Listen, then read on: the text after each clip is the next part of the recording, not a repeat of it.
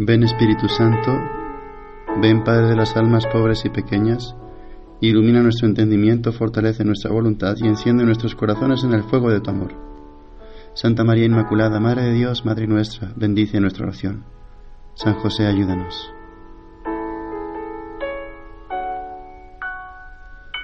Disponemos el corazón para nuestra oración, nuestra meditación, nuestro encuentro con Jesucristo. En esta ocasión, el Evangelio que se nos propone es un fragmento continuando la lectura del día de ayer del Sermón de la Montaña, en el que Jesús nos expone la ley en su versión más perfecta, no una versión básica a la que no nos deberíamos de simplemente conformar, sino que nos pide Jesús que lleguemos a ser extraordinarios en el amor a Dios en el amor al prójimo, no simplemente ordinarios. Tú y yo somos de los ordinarios o queremos ser de los extraordinarios. Nos queremos destacar, nos queremos eh, señalar en un servicio mayor, en una entrega mayor, en una santidad mayor.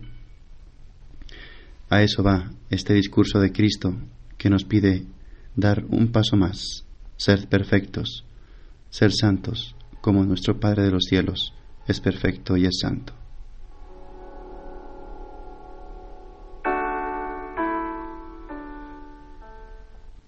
En esta ocasión, la indicación de Cristo nos habla de perfeccionar nuestro amor fraterno.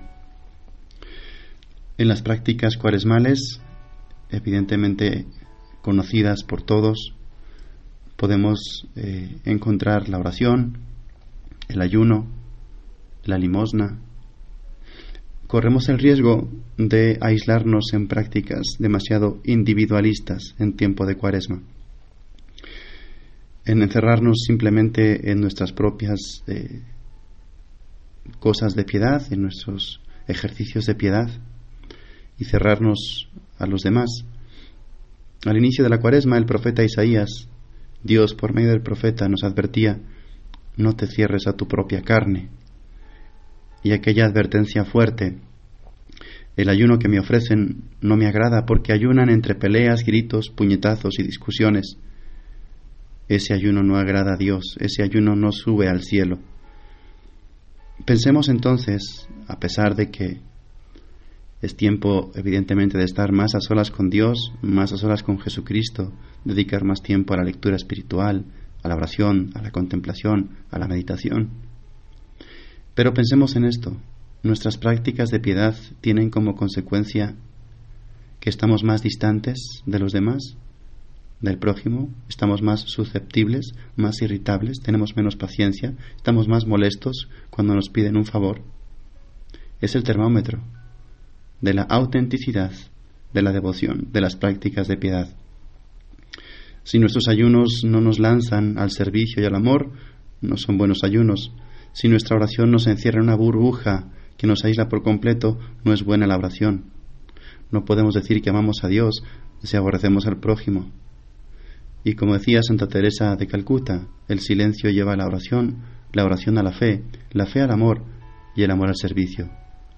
Si no hay una consecuencia de servicio, de amor, de disponibilidad, de amabilidad, de generosidad en esta cuaresma, es que nos hemos encerrado en prácticas individualistas de piedad que no nos sirven de mucho y no llegan al cielo. Por eso la caridad es primero. Ayer el Señor en el Evangelio nos recordaba que no simplemente es no matar, sino cuidado con el lastimar, cuidado con enojarse, enfadarse, insultar, despreciar. Esas también son faltas contra el quinto mandamiento. Y hoy un paso más. Si simplemente amamos a los que nos aman, ¿qué hacemos de extraordinario? Eso también hacen los paganos. El Señor nos pide un amor como el suyo, un amor incondicional, un amor que no pide nada a cambio, un amor que es capaz incluso de amar a los que nos caen mal, a nuestros enemigos, a los que no nos tratan bien.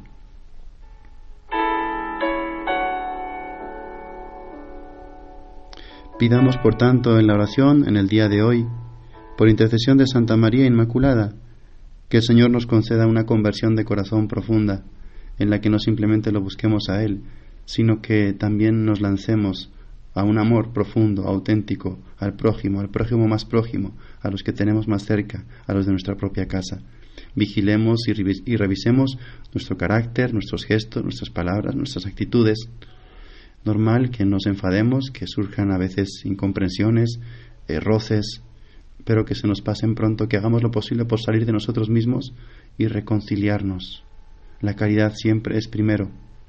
Que el Señor nos conceda pensar en qué podemos mejorar en la práctica con la gente que tenemos cerca, con nuestros seres más cercanos.